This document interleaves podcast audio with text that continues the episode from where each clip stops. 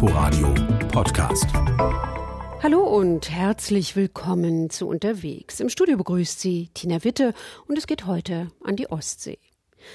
Sonne, Meer und weite Sandstrände. Das gehört zu einem Ostseeurlaub und natürlich die Fischerkutter und die Räucherbude am Strand, die Segelboote auf dem Bodden und auch die kleinen Dörfer mit ihren weißen Häusern und redgedeckten Dächern, die farbenfrohen Haustüren auf dem Dars und, und, und. Traditionelles Handwerk hat sich an der Ostseeküste erhalten und prägt das Bild von der beliebten Ferienregion. Eva Fürzlaff war auf Spurensuche zwischen Rostock und Aalbeck und hat sich unter anderem die Produktion von Strandkörben angeschaut. Ja, man kann sich auch einfach so in den Sand legen oder eine Sandburg bauen oder sich hinter einem Windschutz verkriechen. Doch der Strandkorb, obwohl schon weit über 100 Jahre alt, ist immer noch nicht tot, erzählt Ingo Groth von der Korbwerk GmbH in Heringsdorf auf der Insel Usedom. Die Elfriede von Malzahn hatte den Wunsch, einen Schutz zu haben am Ostseestrand beim Sitzen. Sie war ein bisschen rheumerkrank und da ist sie zu Herrn Bartelmann, einem Korbmachermeister, gegangen in Rostock. Und der hat ihr den ersten kleinen Strandkorb gefertigt aus Rohr und aus Weide. Das war 1882. Ein Jahr später hat die Frau vom Korbmachermeister schon die ersten Strandkörbe vermietet. Der war um die 10 Kilo. Bezeichnet wurde der als aufrechtstehender Wäschekorb an und dazu mal. Und ja, mit den 10 Kilo hat man den im Prinzip von dem Vermieter zum Strand getragen. 15 Jahre später, 1897, hatte der Strandkorb dann schon seine heutige Form. Und Korbwerk ist mit 90 Jahren die älteste noch bestehende Strandkorbmanufaktur. Jeden Donnerstag um 10 beginnt eine Betriebsführung. Besucher können beobachten, wie Tischler, Flechter, Polsterer, Sattler und Näher Strandkörbe in Handarbeit herstellen. Etwa 1500 im Jahr. Weltweit bekannt geworden ist Korbwerk mit dem Riesenstrandkorb für Heiligendamm, in dem sich die G8-Regierungschefs fotografieren ließen. Also der Gute ist ja versteigert worden und ging dann bei Ein Herz für Kinder für eine Million weg. Und sie haben einen noch größeren gebaut, den weltgrößten, wie eine kleine Tribüne. Der steht am Strand von Heringsdorf. Das ist der Größte, der ist über sechs Meter breit und dann ist er ja auch über vier Meter hoch und hatte, glaube ich, eine Tiefe von über drei Meter. Zur Eröffnung war da 2012, da passten 91 Personen rein. Strandkörper aus Heringsdorf finden sich nicht nur am Nord- und Ostseestrand, auch auf den AIDA-Kreuzfahrtschiffen und werden in die ganze Welt geliefert, als Bergkorb sogar in die Alpen. Am Strand von Aalbeck liegt der Fischkutter von Uwe Krüger. Er ist einer der letzten Strandfischer von Usedom. Strandfischer bedeutet nicht etwa, dass er mit langer Angel vom Strand aus fischt. Ein Strandfischer ist ein Fischer, der sein Boot nicht in den Hafen legt, sondern, so wie wir das hier sehen, mit dem Traktor oder mit der Winde auf Land gezogen wird. Ne? Wir haben Strandboote, die haben eine Sohle und keinen Kiel. Ein Hafenboot hat immer einen Kiel und hier ist eine ganz glatte Sohle, dass das Boot, wenn es auf Land kommt, nicht umkippt. Im Gegensatz zu den großen Schiffen, die mit Schleppnetzen durchs Wasser pflügen, sind die Strandfischer fisch- und umweltfreundlicher. Wir fischen mit Stellnetze, da kann der kleine Fisch durchschwimmen, nur der große bleibt hacken. Ne?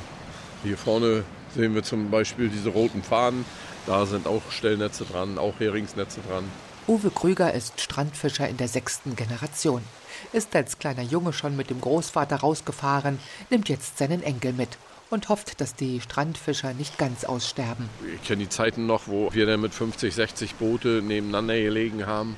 Und wenn der Sonnenaufgang kam und die Boote beladen waren mit dem Hering und die Sonne dann da drin gespiegelt hat, da hat schon Spaß gemacht. Ne? Die Fischereigenossenschaft, die einst den Fang vermarktet und den Fischern ihren Verdienst garantiert hat, die gibt es nicht mehr. Weil nun die Aufkäufer schlecht bezahlen und die Fangquoten ohnehin die Menge beschränken, verwertet der Fischer seinen Fang selbst. Uwes Fischerhütte in Aalbeck ist ein Begriff für frischen Räucherfisch und leckere Fischgerichte. Es war zum Ende der 1920er Jahre gegenüber von Peenemünde auf dem Festland. Ein umtriebiger Landrat suchte Beschäftigung für die verarmten Fischer von Freest. Seine Idee, wer Netze flicken kann, müsste doch auch Teppiche knüpfen können. Es kam ein Österreicher in den kleinen Küstenort und vermittelte die Technik. Helga Grabo knüpft immer noch Fischerteppiche und zeigt im Heimatmuseum Freest, wie es geht. Der Knüpfrahmen ähnelt einem Handwebstuhl. Und ähnlich wie fürs Weben werden Fäden gespannt. Allerdings nicht nur längs, sondern auch quer. Das wird erstmal aufgespannt alles. Auf 10 cm kommen 50 Fäden. Dann wird das geteilt mit diesem Stab. Ein Hinter- und ein Vorderfaden. Und jede Fadenkreuzung umwickelt sie mit einem Stück Wollfaden. Am Ende sitzen auf einem Quadratmeter 57.000 Knoten. Ein Monat Arbeitszeit. In dem kleinen Museum hängen etliche Ostseeperser an den Wänden. Die Muster sind meist geometrisch mit Motiven aus Fischerei und Heimat, erzählt Brigitte Rabe vom Heimatverein. Also den Dreifisch, den Vierfisch, die Anker, Ankerketten. Wir haben die sogenannten Waldteppiche. Wir haben ja ringsherum um unser Dorf hier ganz viel Wald. Wir haben das Wasser und auch an den Teppichkanten sehen Sie diese geschwungenen Wellen, die symbolisch das Wasser darstellen. Ein spezielles Motiv ist der Dreifisch. Drei Fische, die mit den Köpfen aneinanderstoßen. Andrea Generalschek, die Leiterin des Heimatmuseums, erklärt. Der Dreifisch, also das ist die Dreifältigkeit, und zwar das Werden, Sein und Vergehen. Das ist auch ein kirchliches Symbol. Ich weiß jetzt nicht genau wo. Ich hatte mal Besucher hier, die sagten, dass sie diesen Dreifisch in einer Form des Hasens haben. Da stößt das Ohr zusammen, drei Hasenohren.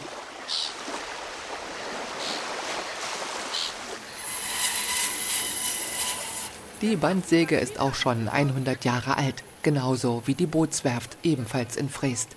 Und seit zehn Jahren ist Kirsten Dubs hier die Chefin. Restauriert historische Segelboote und Kutter, repariert heutige Yachten. Was reizt sie an den alten Booten? Na, die alten Geschichten, die damit einhergehen und das alte Handwerk und die Schönheit, die Ästhetik. Etliche Boote kommen von weit her, aus Hamburg, Bayern, aus Österreich und der Schweiz. Zum Teil arbeiten deren Besitzer auch mit beim Restaurieren. Man kann mitarbeiten, man kann dadurch ein bisschen die Kosten senken, man kann dadurch einen Einblick kriegen, was macht der Bootsbauer überhaupt, arbeiten die auch so, wie ich mir das denke, erfüllen die auch die Qualität, die mir als Kunde vorschwebt. Und dann schätzt er die Arbeit ja auch schon ganz anders ein. Und er kann natürlich auch was lernen. Ist natürlich für uns, wenn man so will, geschäftlich gesehen schlecht, wenn der Kunde was lernt. Aber es finde ich zumindest auch wichtig, dass Boote als solches möglichst fachgerecht auch erhalten werden und nicht nur irgendwie rumgeschustert wird, weil das verhilft dem Booten ja auch nicht wirklich zum langen Leben. Während sich andere Handwerksbetriebe schwer tun, Nachwuchs zu finden, kommen viele junge Leute in die kleine Werft, die gerne Bootsbauer lernen möchten. Warum wohl?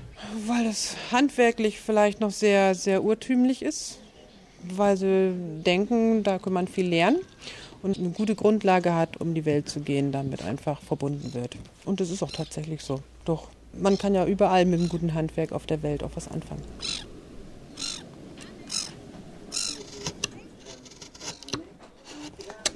Wir sind nun in Prero auf dem Dars. In der Kunsttischlerei Rohloff entstehen die berühmten Darser Türen.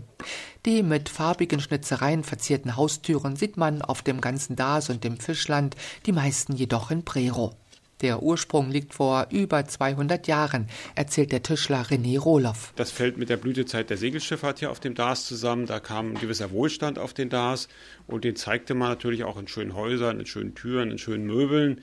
Das ging so lange, wie die Segelschifffahrt hier lief. Und dann gab es eine relativ arme Zeit, weil die Segelschiffe von den Dampfschiffen abgelöst worden sind. Und die kamen dann nicht mehr hier bis an den Dars. Dann war eben eine Zeit lang hier kein großes Geschehen. Und man musste das erhalten, was man hatte. In anderen Regionen sind dann altmodische Sachen auch schnell beseitigt worden. Hier blieb es einfach aus Not übrig. Erst als die Feriengäste kamen, erwachte der Dars aus seinem Dämmerschlaf. 1931 beim Bau des neuen Gemeindezentrums wollte man Tradition zeigen. Fachwerk, Rohrdach und eben eine geschnitzte Tür. Die erste nach langer Zeit. Die wurde hier bei uns in der Werkstatt gebaut. Also unser Großvater und Urgroßvater haben die Tür damals gebaut.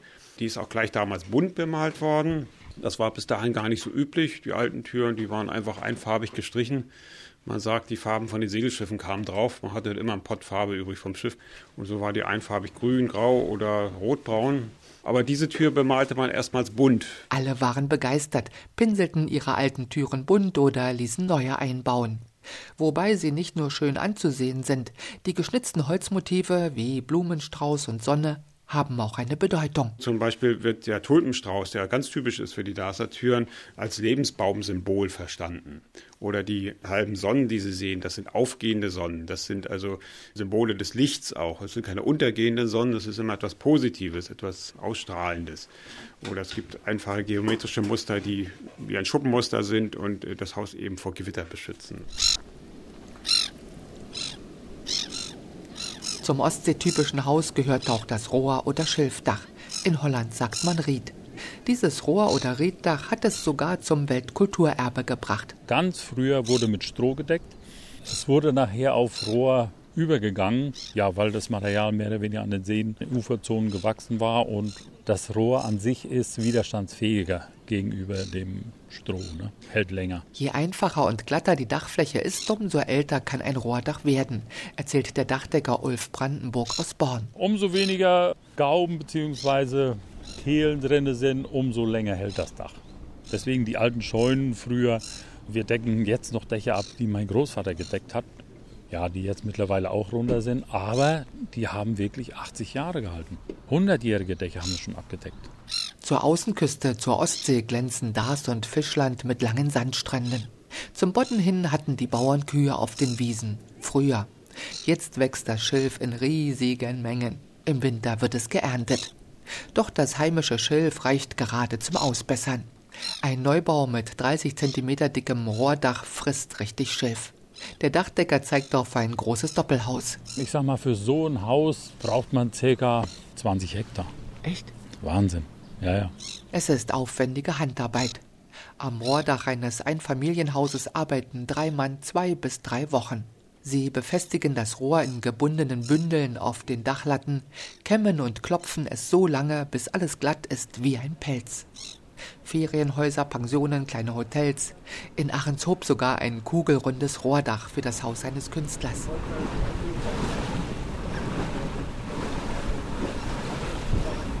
Mit einem Ceesboot auf dem Saaler Bodden. Jedes Netz, das durchs Wasser gezogen wird, sagen die Einheimischen, ist eine Cese. Daher der Name Ceesboot. 500 Jahre, 600 Jahre ist die älteste Fischereiart hier an den Botten und Hafen der Ostseeküste. Ganz alte Fischerei, traditionelle Fischerei. Es gab um 1900 rum in Stralsund registriert fast 1000 Fahrzeuge. Jetzt sind es nur noch 85.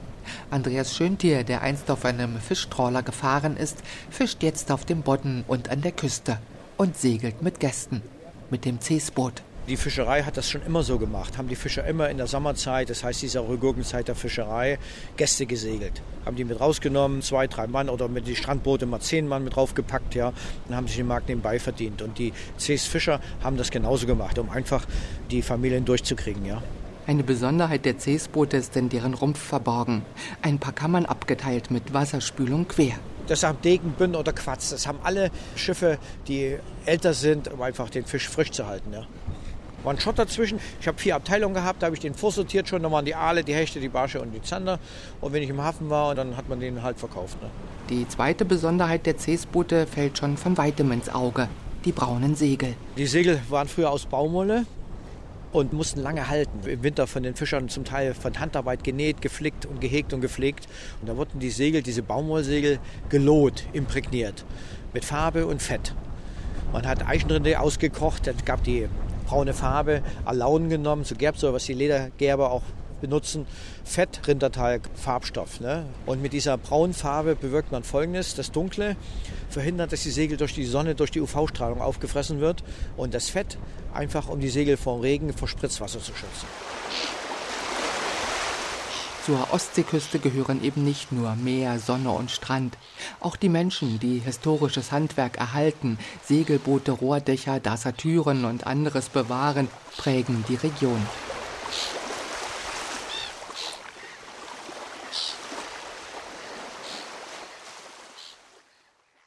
Traditionelles Handwerk in Vorpommern. Eva Fürzlaff über ihre Reise an die Ostsee. Mehr Informationen finden Sie online unter inforadio.de slash unterwegs. Danke fürs Zuhören und noch ein schönes Wochenende für Sie, wünscht Tina Witte. Inforadio Podcast.